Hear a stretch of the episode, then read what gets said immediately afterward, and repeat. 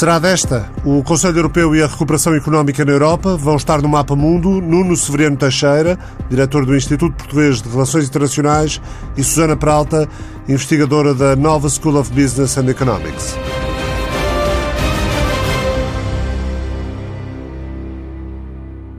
António Costa considera que é a vez dos chamados países frugais fazerem um movimento positivo em relação ao plano da Comissão Europeia para recuperar a economia duramente afetada pela pandemia da Covid-19. Após um encontro com o primeiro-ministro holandês, Mark Rutte, Costa está hoje na Hungria. Considera que há limites para a posição expressa por países como a Holanda. Quando se quer um compromisso, temos estar todos disponíveis para ceder a alguma parte. E eu acho que as propostas que têm vindo até agora para cima da mesa eh, têm sido equilibradas mas todas têm favorecido, de alguma forma, as posições que os quatro frugais têm vindo, têm vindo, a, têm vindo a defender. E, portanto, há um limite a partir do qual deixarão de ser eles a dizer não e passarão a ser os outros a dizer não. Portanto, para não chegarmos à situação que passam a ser 23 a dizer não, é, é preciso que também os quatro frugais se disponham a fazer algum algum movimento no sentido positivo. Todos nós temos uma enorme boa vontade, mas a boa vontade tem que ser geral. António Costa acredita que é possível o entendimento entre os países da União Europeia sobre os apoios à recuperação económica, sem adiantar a posição assumida pelo chefe de governo holandês. O primeiro-ministro português diz confiar numa plataforma de entendimento que não passe por novas troicas, mas que implique o compromisso dos países por cumprir o que foi definido. O que é importante é estarmos todos a encontrar pontos de convergência possíveis. Eh, e esses pontos de convergência podem se encontrar em diversas maneiras. Podem se encontrar, como propõe agora o Presidente Charles Michel, de só atribuir agora uma parte do montante global, só 70%, reservando 30% para uma segunda, para uma segunda fase. Eh, podemos trabalhar, e estamos a trabalhar todos, a ver como é que encontramos uma forma de eh, governar este fundo que assegura a todos que ninguém fique nas mãos dos caprichos de um só país. Ninguém aceita troicas, ninguém aceita que seja um governo a dizer como é que são as reformas nos outros países, ninguém aceita que um Parlamento Nacional, qualquer que ele seja, faça depender o que acontece nos outros, nos outros países. Mas há formas de compromisso que são possíveis. O Primeiro-Ministro português sabe se aceita a redução que o Presidente do Conselho Europeu, Charles Michel, propõe ao quadro financeiro plurianual, se o chefe de governo holandês, Mark Rutte, e os outros países chamados frugais aceitarem que o montante previsto para o Fundo de Recuperação se mantenha. Votar Nuno Severino Teixeira é isto, para, para reforçar um compromisso são necessárias cedências de parte a parte, é isto que vai estar em causa no Conselho Europeu no final desta semana? Uh, Ricardo Alexandre, certamente que é isso que vai, que vai estar em causa. Há uma coisa que, que é certa: a, a, a União Europeia precisa desesperadamente de um acordo sobre essa matéria. As previsões do cenário macroeconómico são as mais pessimistas, a gravidade da crise que aí vem é enorme e, portanto, não só o montante que está em causa, mas também o desenho do fundo e a rapidez ou a eficácia com que esse, esse montante chega aos Estados é fundamental. E, portanto, naturalmente que é urgente uma, um compromisso. Esse compromisso, só quem não conhece as negociações no quadro do Conselho Europeu é que não sabe que, são, que o compromisso é sempre difícil e complexo, provavelmente não aparecerá à primeira, se calhar eh, talvez não seja possível encontrar logo no primeiro conselho, mas haverá um segundo. Agora, é preciso de facto esse, que haja esse consenso. E relativamente àquilo que está em causa, eh, eu acho que o avanço já foi bastante significativo. Ou seja, é a primeira vez na história da integração europeia que a Comissão pode emitir, em nome da União e garantida com receitas próprias, pode emitir dívida. Isto é, é absolutamente inovador na União Europeia. Em segundo lugar, que essa dívida pode ser financiada por receitas próprias com o lançamento de novos impostos, que não são impostos nacionais, mas que são impostos transnacionais. Já vimos que era sobre o digital, sobre as transações financeiras, sobre as emissões de carbono, e, portanto, são novas receitas, receitas uh, uh, para a, a União no seu conjunto. Isto é já um avanço muito grande. O que é que estamos a discutir? Estamos a discutir agora já e é isso que é preciso enfim, acordar, estamos a discutir montantes, quer do, do quadro financeiro plurianual, quer do fundo, estamos a discutir uh, o tempo de vigência, vamos dizer assim, do Fundo de Recuperação, se ele dura mais tempo, até, até 2024, ou se dura menos, e eu creio que já não está em cima da mesa, ainda que possa ser jogado pelos frugais, a, a, a, a percentagem daquilo que é subsídio e daquilo que é, que é empréstimo. Portanto, quer dizer, a negociação será difícil, será complexa, terá que haver cedências de parte a parte, mas eu acho que a urgência do problema, que não é um problema do Sul, é um problema de toda a União Europeia, vai exigir que se chegue a um compromisso. Boa tarde, Sra. Prata. O que é que se pode esperar desta decisiva reunião dos 27, ou que pode ser decisiva? Eh, Conte, Sanches e Costa têm feito uma espécie de, de turnê de direção europeia para tentar convencer parceiros. O que é que serão bons argumentos para convencer os chamados frugais, eh, Países Baixos, Suécia, Dinamarca e Áustria? Uh, uh, olá, então, muito boa tarde. Eu julgo que nós, aquilo que podemos esperar deste fim de semana vai ser uma, vão ser negociações longas, até porque já há alguns observadores a dizer que até é provável que o, que o Conselho Europeu se estenda até, até segunda-feira e, portanto, vai ser difícil. Um, aquilo que está a acontecer de facto é que não, tem havido reuniões uh, unilaterais, peço, bilaterais, uh, entre os Charles Michel e vários líderes europeus, mas também é preciso dizer isto e é, e é importantíssimo, a chanceler Merkel tem estado a reunir também apenas ela, por isso já reuniu com, com com o Conte, com o primeiro-ministro italiano, e vai reunir hoje uh, com o presidente do governo espanhol, Sánchez, e portanto é evidente que o peso político da chanceler Merkel nestas negociações uh, vai ser verdadeiramente decisivo, e ela aliás não se tem cansado nos últimos dias de enviar recados muito diretos aos chamados uh, quatro frugais. e inclusivamente numa altura ela até disse uma frase que que foi, que foi a desviar até a atenção da própria dimensão económica e financeira do pacote e da crise, para dizer isto é um passo verdadeiramente político, ou seja, neste momento temos que fazer algo de simbólico que, ah, no fundo, que leve os, ah, os eleitores e as eleitoras, os cidadãos ah, europeus a perceber que esta União Europeia serve para alguma coisa. E, portanto, eu julgo que isso é algo que nós devemos ter em conta, o peso político da chanceler Merkel e o facto dela ter dito claramente aos quatro frugais que não ia embarcar, vamos dizer, na, na, na su, nas suas posições mais, um, mais uh, conservadoras, uh, vai ser algo que vai ser determinante nestas, nestas negociações, que vão obviamente ser longas, aliás, há também já quem diga que vai ser preciso ainda outro Conselho Europeu antes das férias. Ora, as férias estão aí à porta, portanto, nós não podemos estar à espera que, de repente, entre sexta e sábado, se chegue aqui a um acordo uh, definitivo. Uh, relativamente a quais é que são as verdadeiras, quais é que são as, as uh, os argumentos que podem convencer os quatro frugais. Eu julgo que é aquilo que disse o, o primeiro-ministro Conte, não é? Que é o que está em causa neste momento, é o mercado único, ou seja, nós não podemos ter uma união uh, económica e monetária que serve para promover a livre circulação de bens e serviços e pessoas e depois não ter a correspondente solidariedade fiscal. Isso não, não faz sentido, porque Uh, o facto de nós termos a União Económica e Monetária, enfim, com, com as suas limitações, o mercado único não é perfeito, no entanto, cria pressão nas capacidades individuais de cada país de conseguir gerar receita, porque de facto torna as bases tributárias muitíssimo mais móveis, não quer dizer que elas não fossem também móveis uh, na, na, na, se não houvesse mercado único, mas de facto aumenta a mobilidade, ao aumentar a mobilidade exige que haja alguma coordenação depois na resposta fiscal a uma crise desta dimensão. Repara, não, não é por acaso que, por exemplo, no, no, nos, na, generalidade dos países, inclusive nos países federais, os impostos sobre o rendimento são cobrados ao nível da federação. E porquê? Precisamente porque a mobilidade das pessoas torna as bases tributárias extremamente fugidias às, às, unidades, vamos dizer, decisoras políticas abaixo do Estado Federal e, portanto, é o Estado Federal que tem de cobrar esses impostos. E aqui estamos a falar da mesma coisa.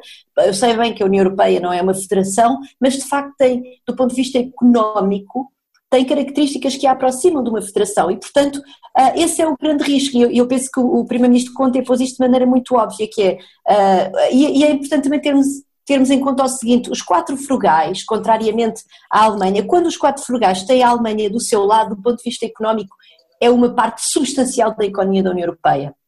E de facto é uma parte suficientemente importante para se poder dizer que eles vamos dizer, resistem economicamente no caso de um colapso do mercado único, obviamente é um cenário extremo. Mas os quatro frugais são quatro pequenas economias da União Europeia, são quatro pequenas economias prósperas, contrariamente, por exemplo, à economia portuguesa, que é pequena e não é assim tão próspera. No entanto, são quatro pequenas economias. Ora, as pequenas economias só podem sobreviver e devem a sua prosperidade ao facto de estarem inseridas num espaço económico onde há a tal livre circulação de pessoas, bens e mercadorias. Um, e, portanto, um, e, portanto, é esta ameaça de que, uh, de que a própria, do que pode estar em risco é de facto o próprio futuro da, da, da União Europeia, eu penso que é algo que pode levar, enfim, os, os países uh, frugais a perceberem que, que vão ter que dar aqui um passo. Eu, eu, queria só dizer mais uma coisa, eu sei que já me estou a alongar, mas relativamente ao ponto do nosso primeiro-ministro, do António Costa, relativamente à cedência, eu, eu, não estou assim muito de acordo com ele no sentido em que ele diz até agora a única coisa que nós fizemos foi ceder aos quatro frugais, está na altura deles cederem. Bom, é evidente que, enfim, ele tem que estar a tentar condicionar a negociação à sua maneira e isso tem, tem, sua, tem, toda a legitimidade política. Mas é preciso percebermos uma coisa: numa negociação conta muito o ponto inicial. Ora, o ponto inicial nesta negociação foi o documento preparado em maio pela chanceler Merkel e pelo presidente Macron, que era justamente muito, muito, muito aquém do que seria a posição ideal dos quatro frugais. Portanto, num processo de negociação, aquilo que nós estamos à espera é que desse ponto inicial muito distante da posição destes quatro países, nos vamos aproximando da posição desses países e não o contrário. Portanto, pareceu-me ali uma certa tentativa de, vamos dizer, distorcer talvez um pouco a realidade das coisas. Vamos agora ouvir a antecipação que o correspondente da TSF em Bruxelas, João Francisco Guerreiro, fez eh, acerca deste Conselho Europeu. O presidente do Conselho Europeu, Charles Michel, acredita que a partir das conversas que já teve com os líderes europeus, identificou os alicerces sobre os quais o acordo se pode construir. First, em primeiro, a dimensão do quadro financeiro. Há diferentes opiniões sobre o nível que é aceitável. O segundo ponto, ligado ao primeiro, é a questão das compensações aduaneiras, que para certos Estados-membros é essencial e para outros não tem razão de ser. E é certamente um dos temas com que devemos contar no quadro de um acordo accord global.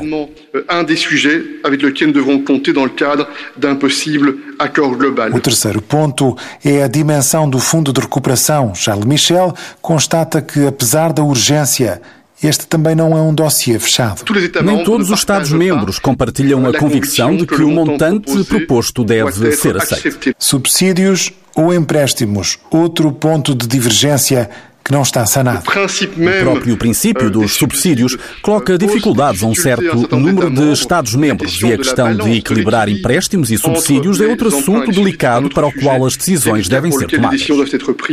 Com a crise económica a agravar-se em diversos países, independentemente da força com que foram atingidos pela pandemia, há um quinto ponto em aberto sobre os critérios para determinar os montantes provenientes do Fundo de Recuperação. Muitos Estados-membros, em junho, expressaram a sua relutância na medida em que consideram que a proposta da Comissão se baseia em dados pré-crise, sendo esses dados o nível de desemprego, o critério do PIB invertido e o da população. Não são dinâmicos o suficiente e não são adequados para levar em conta qual será a situação real em termos de impacto económico e social para a população, regiões, países e setores mais afetados essa é a razão pela qual estamos a testar a ideia de adotar uma abordagem um pouco mais dinâmica dentro da estrutura dos critérios para alocar em questão. Há ainda outros tópicos que, para Charles Michel, também devem ser colocados em cima da mesa. A questão do Estado de Direito é também uma questão que deve ser objeto de deliberação. Para preparar a cimeira, Charles Michel diz que esteve até há poucos dias em audições com os 27 governos. Foram intensas e algumas vezes difíceis, até mesmo muito difíceis, mas sempre num espírito construtivo. Parte do trabalho de casa está feito, mas o presidente do Conselho Europeu assume que vários tópicos ainda estão sem solução à vista e há dois, em particular, que podem precisar de mais debate.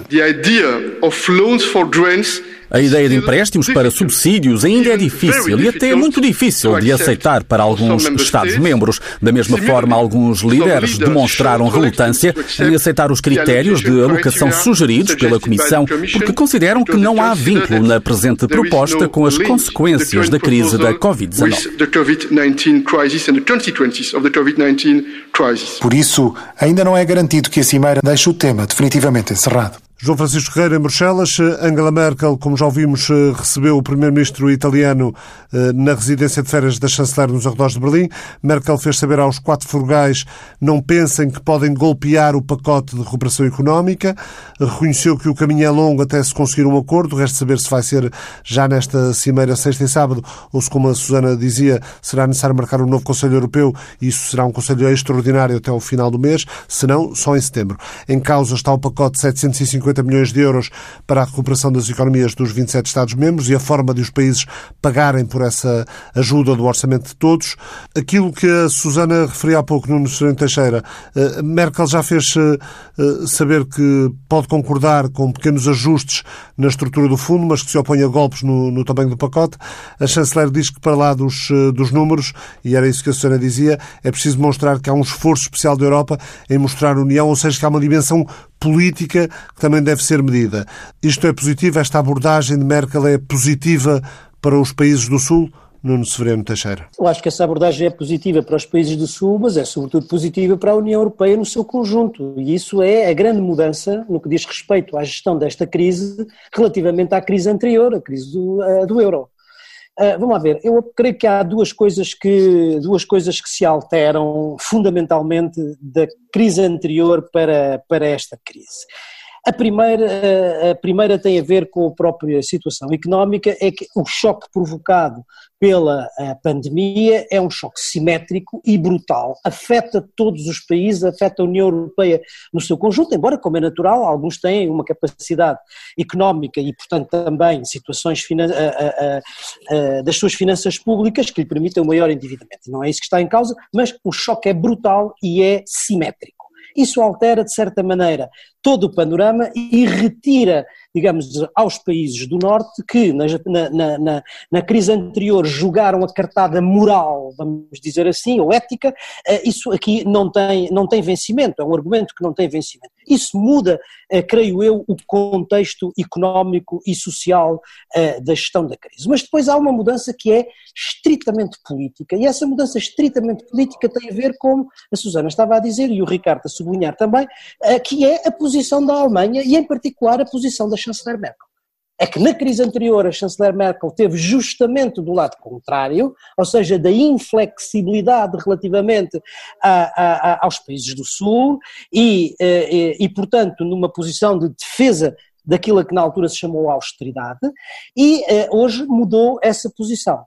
Porque percebeu, creio eu, Uh, em primeiro lugar, que o que estava em causa podia ser, como disse, uma questão que não é estritamente económica, mas que é uma questão política e que tem a ver com o futuro da União, e depois, eventualmente, por uma situação pessoal uh, de que é diferente do período anterior, é que a chanceler Merkel já não se vai submeter a eleições, não está a pensar estritamente na Alemanha e na sua vitória ou não nas próximas eleições, está a pensar no seu lugar no panorama europeu e quer e pode, eventualmente, ter um papel tão relevante como tiveram outras grandes figuras da Constituição Europeia, como foi o Kohl, como foi o Mitterrand.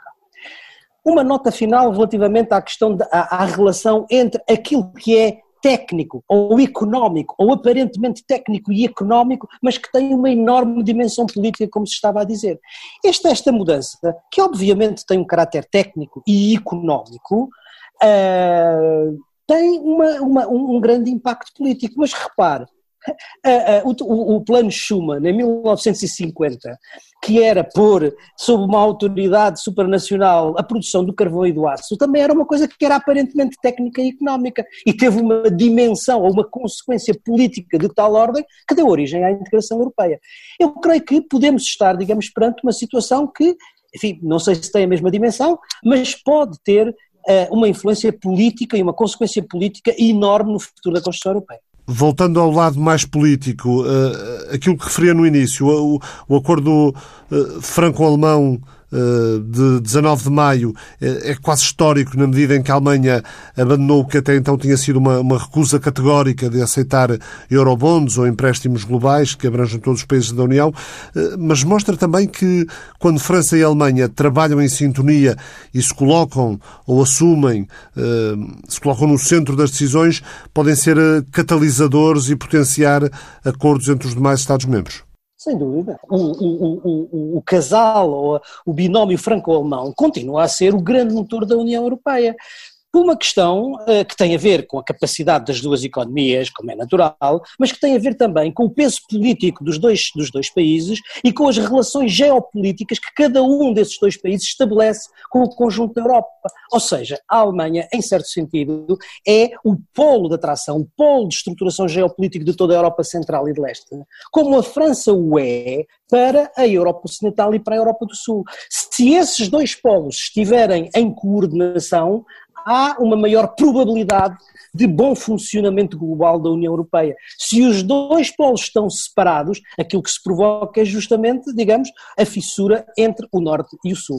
Esta é, em certo sentido, a diferença desta, desta, desta conjuntura que vivemos e a conjuntura anterior do tempo do Sarkozy e de, e de Merkel. Susana? Uh, não, eu queria concordar, é evidente que tem um peso político enorme, não só pelo seu, pela dimensão económica uh, dos dois países, uh, que, que, representam uma parte substancial da economia da União, como pelo aspecto geopolítico que o Nuno Seferiano Teixeira explica com mais eloquência do que eu, como também pela própria origem histórica desta União Europeia, não é? Não podemos, não podemos esquecer que esta União Europeia nasceu no, no contexto de um pós-guerra sangrento, que, que, no fundo mergulhou este continente numa, numa, num, num período de, de, verdadeiras trevas para a vida das pessoas e em que, em que o ex-franco-alemão e, a, e a própria, vamos, as próprias picardias entre os dois países tinham obviamente uma, um papel histórico importante. E, e portanto isto tem, tudo, tudo isto tem um peso político e simbólico um, que é de facto determinante e que, está, e que está de facto a ser verdadeiramente revolucionário, eu arrisco-me a usar esta palavra, neste momento na resposta a esta crise, porque quando nós comparamos com aquilo que aconteceu em 2008, que era realmente deixar os países muito entregues à sua sorte e com um discurso moralizador muito forte relativamente às economias uh, dos países mais periféricos, Uh, o que está a acontecer neste momento é que nós temos, de facto, este, estes dois países que representam o centro económico, o centro político e o centro histórico e simbólico desta União Europeia uh, a porem-se por detrás ou até à frente de um, de, uma, de um projeto de recuperação económica que veio exatamente dar a mão a estas economias que, pela sua natureza, e, e sofrem mais com a crise não é? e tem, duas dimensões, não é? Pela natureza destas economias, a economia portuguesa, a, a grega, a italiana, muito dependentes do turismo, sofrem mais com esta crise. Por outro lado, são também países muito endividados que têm mais dificuldade em responder à própria crise. E, portanto, esta dupla dimensão conjuga-se numa espécie de tempestade perfeita que pode realmente trazer consequências catastróficas uh, na, na, própria coesão de, de, da União Europeia. E quando nós deixamos de ter, quando a coesão económica fica colocada um, em, em, risco desta forma tão, tão brutal e tão repentina como aquilo que aconteceu com esta crise, de facto, depois a coesão política é muito difícil que, que, que permaneça, não é? E portanto, e, portanto este, este peso da, do, do ex-franco-alemão neste caso está a ser verdadeiramente determinante, até porque nós estamos a menos de seis meses desde o início desta crise e a verdade é que já estamos aqui, estamos neste momento a, a decidir se vamos ou não vamos emitir pela primeira vez dívida conjunta num montante substancial. Uh, e mais que isso, como o próprio Presidente do Conselho Europeu, como o próprio Charles Michel reconheceu esta semana, o que ele disse foi Uh, nós só vamos começar a pagar isto, portanto, vamos emitir dívida e só vamos começar a pagar em 2026. Isso dá-nos tempo de, e até nos coloca pressão, ele usou a expressão colocar pressão, para conseguirmos avançar no tal dossiê conjunto dos impostos europeus que, no fundo, nos permite termos forma, forma, uma forma comum de pagar a dívida. Evidentemente continuará a haver eh, contribuições eh, individuais de cada país, mas ele próprio disse, isto é, a dívida também tem essa vantagem, tem a vantagem de nos ir colocar pressão para nós avançarmos com uma agenda de, eh, de certas bases tributárias que não conseguimos, que não conseguimos cobrar impostos eh, de forma individual dos países e, portanto, por cada país, peço desculpa, e, portanto, eh, o próprio Charles Michel disse que esta questão da dívida tinha também esse passo fundamental e é por isso que eu concordo completamente com, com o que disse o Nuno Sefriente Teixeira, no sentido em que isto pode estar, pode ser algo que de facto vai acabar por empurrar para uma realidade política diferente na União Europeia. Porque se nós tivermos a dívida e através da pressão gerada pela dívida viemos a ter impostos comuns, vamos de facto dar um salto quântico naquilo que é a realidade, eu peço desculpa por dar outra vez o termo, federal desta federação, que não é uma federação. Susana, ou seja, isto acontece num contexto económico muito difícil. Uh, Ficou de algum modo surpreendida com as previsões da Comissão Europeia, as previsões de verão. Recordo que apontam para uma recessão ainda mais profunda, com divergências mais acentuadas entre os Estados-membros. A economia da área do euro deve registrar uma contração de 8,7% este ano, um ponto percentual mais acima de, de contração do que estava previsto na, na primavera e um crescimento de 6,1% em 2021. Eh, por outro lado, a economia da União Europeia, os 27, portanto, na globalidade, além dos países da moeda única, eh, deve eh, contrair-se, a economia dos 27 deve contrair-se 8,3% este ano. Eh, a queda prevista na primavera era de 7,4%, portanto, praticamente também mais um ponto percentual. Deve crescer 5,8% no próximo ano. O crescimento em 2021 será também ligeiramente menos vigoroso do que o que foi projetado nas previsões da primavera. Isto não faz eh, temer o pior quando ainda estamos no, apenas no primeiro semestre? Quando vamos, a precisão vai no adro. Faz temer, evidentemente, o pior. Eu não tenho a certeza que seja uma surpresa, porque as previsões económicas foram sempre deteriorando à medida que os meses foram avançando e as últimas que nós tínhamos que têm cerca de um mês, as da OCDE, apontavam uh, para quedas já substancialmente superiores uh, e mais alinhadas com esta previsão da Comissão Europeia, aliás, até ligeiramente mais pessimistas. O que aconteceu foi que, neste momento, a Comissão Europeia pôde fazer estas previsões já com números mais definitivos acerca daquilo que foi a contração da atividade económica durante o primeiro semestre de 2020. Portanto, isto, aliás, é importante nós sublinharmos isto. Estas previsões da União Europeia continuam a ser extremamente conservadoras relativamente àquilo que vai acontecer com o Brexit, ou seja, tem subjacente a hipótese de que as, o, o, cenário de trocas comerciais entre a União Europeia e, e o Reino Unido não se alterará pós, uh, com, enfim, com pós-Brexit, já, enfim, a partir de, 2000, de janeiro de 2021, vamos dizer assim, com o Brexit, embora o Brexit já já tenho aceito, estamos, estamos num, num, processo de transição, mas enfim. Portanto, a ideia é que vamos, vamos chegar a um acordo comercial que nos permita manter a parceria comercial com o Reino Unido tal e qual como ela está hoje em dia, que é um cenário bastante otimista, até porque as conversações do Brexit, inclusivamente devido a esta crise pandémica, estão completamente em águas de bacalhau, isso é uma primeira uh, nota. E a segunda nota é que este cenário da Comissão Europeia não admite uma segunda vaga.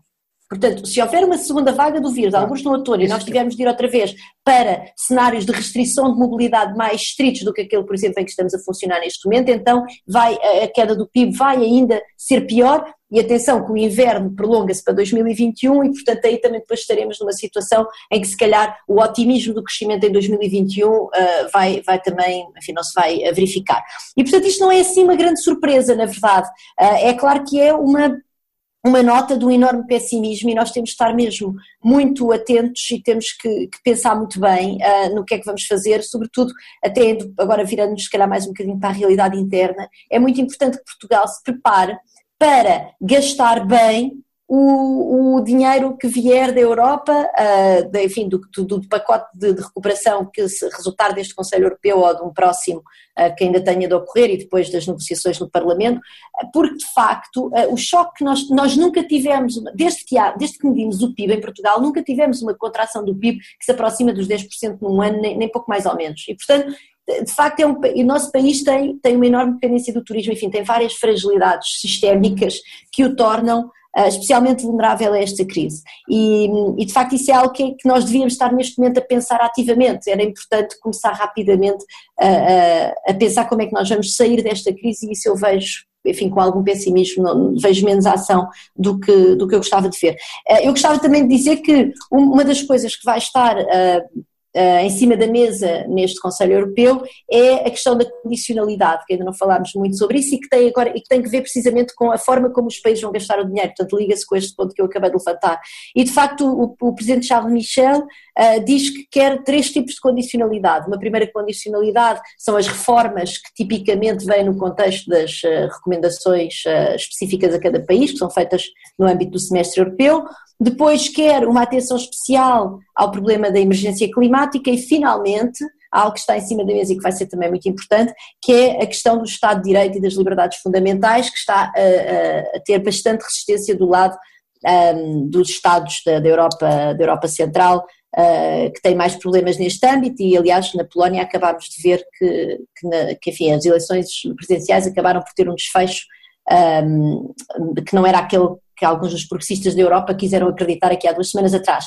E a chanceler Merkel e o próprio presidente Charles Michel querem que este tipo de condicionalidade seja decidido por maioria qualificada no Conselho Europeu, ou seja, que no fundo cada país apresente os seus planos de gastar os montantes e que depois, por maioria qualificada dos países, possam se dar a luz verde. Contrariamente ao primeiro-ministro holandês que quer que os parlamentos nacionais tenham poder de aprovação sobre, sobre, no fundo, os cheques que vão seguir para cada país no âmbito de cada um dos programas. Ora, isso é algo que também seria uma, uma, outra verdadeira revolução a nível político da, da, União Europeia, se nós de facto conseguimos avançar com esta agenda de aprovar estes apoios por maioria qualificada, porque isso retira de facto o poder de veto que neste momento todo e qualquer país tem no seio do Conselho Europeu e é algo que vai também estar no seio da, da, da luta política, uh, mas também me parece, quer dizer, se não, se não há nada pior para bloquear de vez este projeto europeu do que dar aos parlamentos nacionais individualmente o poder de decidir sobre cada programa que seja aprovado no contexto do, plano de recuperação da, da União Europeia. Um, e, e, portanto, isso é, isso é algo que vai ser verdadeiramente fundamental, até porque, tendo em conta a dimensão da crise, e vamos já calar, a rapidez é fundamental. Quer dizer, nós não podemos estar à espera, nós não podemos andar nestes recuos e avanços. Rapidamente vai ser preciso chegar às economias e às famílias uh, com ajudas e planos de recuperação. E, de facto, quanto mais uh, entropia nós colocarmos no processo de decisão, mais complicada essa recuperação vai ser. A Susana referiu o Brexit e esta fase de transição. Uh, no jornal espanhol El País de hoje, leio que o Reino Unido exigirá aos europeus uma autorização prévia de viagem, ou seja, Londres vai pôr fim à livre circulação e vai vetar quem tenha condenações penais. Em termos práticos, os cidadãos da União Europeia vão continuar a não necessitar de visto para visitar o Reino Unido depois da fase de transição do Brexit, que acaba no final deste ano, mas deverão obter ter essa autorização de viagem. Ainda não se percebe muito bem em que é que se traduz. O sistema vai estar pronto, eh, em vigor plenamente, assume o, governo Boris Johnson, depois de 2025, mas eh, o número 10 Downing Street antecipa que poderá recusar entrada a pessoas condenadas a penas de prisão superiores a um ano, mesmo que já as tenham cumprido. Eh, como é que olha para estas notícias, eh, Nuno Severino Teixeira? É normal que o Reino Unido, depois, digamos, da sua saída da União Europeia, vá eh, pôr em marcha um conjunto de mecanismos que lhe permitam justamente cumprir algumas das bandeiras políticas que foram as do Brexit, nomeadamente o controle das suas próprias fronteiras. A mim não me espanta, o que é preciso é ver como é que essa, essas medidas evoluem, a sua proporcionalidade, a sua, a sua medida. Agora, eu gostava de dizer uma coisa ainda relativamente à, à questão da, da que a Susana Peralta levantou da condicionalidade, porque essa é uma das questões que está em debate neste próximo Conselho que é, e que é uma questão relativamente importante. Em Portugal, a ideia da condicionalidade, ainda em Portugal e nos países do Sul, não é verdade, que na última crise eh, sofreram os, as políticas de, autoridade, de austeridade, a, a, a condicionalidade tem digamos, uma má, uma má imagem, porque está uhum. justamente associada a todas as políticas de austeridade e aos sacrifícios económicos, sociais que, uh, uh, este, a que estes países foram sujeitos. Mas neste contexto, a condicionalidade não é necessariamente uma, uh, uma coisa má pode, aliás, vir em favor nos, dos, destes países e, em particular, pode ser favorável a, a, a, Portugal. Porque nem do ponto de vista, no caso português, nem do ponto de vista da, da emergência climática, nem do ponto de vista do Estado de Direito, Portugal tem qualquer problema, muito pelo contrário. Digamos, Portugal está no índice, uh, num dos primeiros lugares nos índices, digamos, da qualidade da democracia, a, a, a performance do ponto de vista de descarbonização da economia portuguesa é boa e, portanto, onde é que eventualmente se pode centrar a, a, condicionalidade para Portugal de uma forma mais, mais evidente, mais forte, é nas reformas. Mas isso não é mau, é bom, porque o país precisa de fazer reformas e, portanto, a condicionalidade pode ser inclusivamente uma forma de nós nos protegermos de nós nos protegermos a nós próprios e os países da Europa do Sul, aliás, não estão numa situação muito diferente. Alguma sugestão de leitura para férias eh, relacionadas com, com política e economia internacionais ou, ou algum romance de alcance global? Uh, dado que estamos num programa sobre política internacional, eu vou sugerir um livro sobre a política externa portuguesa. Acabado de sair, chama-se Evoluir e é do próprio Ministro dos Negócios Estrangeiros, Augusto Santos Silva, publicado pela Tinta da China é uma recolha dos seus discursos e notas políticas e revela não só uh, a orientação daquilo que é hoje a política externa portuguesa, mas falo com base não só na experiência política, mas num profundo conhecimento teórico daqueles que têm estudado as questões internacionais e as questões da política externa portuguesa. Susana Prado. Ah, então, eu vou sugerir um livro que está escrito em inglês, mas eu vou, vou tentar traduzir o título assim rapidamente. O livro chama-se O Triunfo da Injustiça, como os ricos uh, se escapam a pagar impostos e, o que é, e como é que devemos fazer para os, uh, para os fazer pagar. É de dois economistas da Universidade de Berkeley, dois economistas franceses, o Emmanuel Saez e o Gabriel Zuckman, uh, e fala precisamente da diminuição da, da, da, carga fiscal sobre as pessoas mais privilegiadas, uh, vamos dizer desde os anos 80, quando começou a haver as reformas fiscais de, do Reagan e da Thatcher uh, no Reino Unido e que depois uh, às quais seguiram em uma série de países uma diminuição importante das taxas marginais de impostos sobre os rendimentos mais elevados.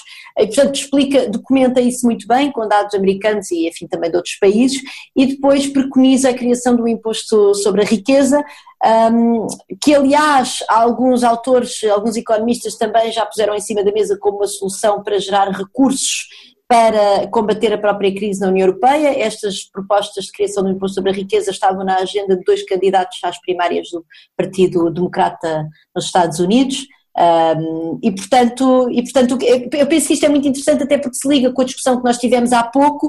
Uh, embora a União Europeia, uma das, um dos impostos que esteja em cima da mesa não seja de facto um imposto sobre a riqueza, no entanto, os impostos sobre as plataformas digitais uh, e também o imposto a questão de, de, de, conseguir cobrar mais impostos sobre as empresas multinacionais, de uma certa forma é conseguir ir buscar recursos a pessoas, porque quem paga impostos são sempre as pessoas, as empresas não, não existem enquanto tal, enquanto pagadores de impostos, Uh, e, portanto, a buscar, buscar recursos a pessoas que, de maneira geral, não estão a contribuir com a sua parte justa na, para, o, para o bolo, e isso é algo que é verdadeiramente crucial neste momento de crise que nós estamos a atravessar. Qual é o título original? A original é The Triumph of Injustice: How the Rich Dodge Taxes and How to Make Them Pay.